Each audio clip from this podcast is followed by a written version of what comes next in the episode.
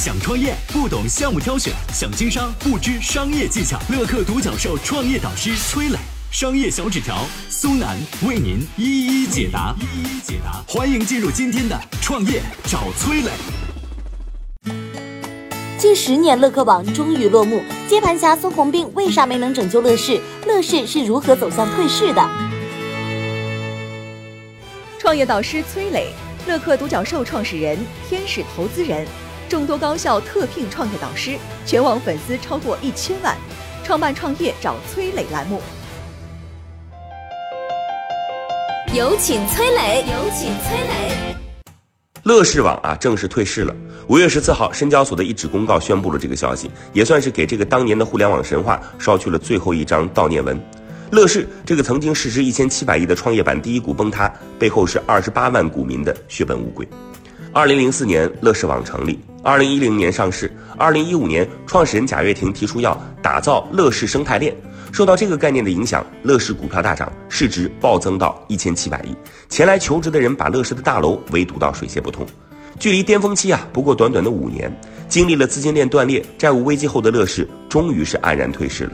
贾跃亭在发布会上喊出的那句“让我们一起为梦想窒息”，如今啊成了一个真实的笑话。二十八万股东的钱收不回来，他们确实快要窒息了。乐视大劫中损失惨重的人不计其数，比如融创地产的老板孙宏斌，一战就损失了一百六十五亿。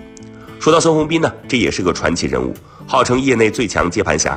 二零一八年融创的营收破千亿，孙宏斌跻身地产龙头，但是二零一九年又爆出融创负债七千亿的消息。这么多负债怎么来的？都是孙宏斌接盘接来的。万达的文旅、李嘉诚的地产、贾跃亭的乐视就没有孙宏斌不敢接的盘。二零一七年，乐视资金网断裂，贾跃亭引咎辞职，孙宏斌斥巨资前来协助，但万万没想到，一入乐视深似海，即便是资深接盘侠也消化不了贾跃亭留下的烂摊子。最终呢，孙宏斌只能认栽。但好在他已经提前把乐视最优质的资产电视板块纳入到融创的旗下。当时的乐视电视估值已经达到九十七亿，可以说老道的孙宏斌虽然亏了钱，但是也挑走了乐视最肥的那块肉，并不算血本无归。真正可怜的是那些股民。不过呢，乐视的崛起幻灭究竟是怎么回事？如今血亏的烂摊子，当年为什么那么多人愿意掏钱入场呢？创业导师松南，乐客独角兽联合创始人。营销专家，今日头条特约内容导师，全网粉丝超过五百万。有请松南，有请松南。前十年内，乐视走的都是中规中矩的线路，做视频网站和付费内容，走的是爱奇艺和优酷的路线，也算是稳扎稳打。转机发生在二零一二年，那一年网民对于视频内容的需求猛增，在线视频迎来了黄金发展期，走狂野路线的贾跃亭嗅到了不一样的味道。就在同行们还在苦苦守着视频网站拉流量的时候，贾跃亭已经掌握了说故事的技巧。他率先从视频网站中脱颖而出，宣布进军互联网电视，还一口气推出了乐视盒子和超级电视。现在来看，贾跃亭这条路没有走错啊，但是问题在于他太爱搞生态了。超级电视成功之后，乐视就像是被按下了加速键一样，一口气推出了七大板块：互联网、内容、大屏手机、啊汽车、体育、金融。全都给安排上了。每次开发布会，台下坐着似懂非懂的观众，贾跃亭在台上大谈生态，还喊出了“打破边际，生态化”这样的口号。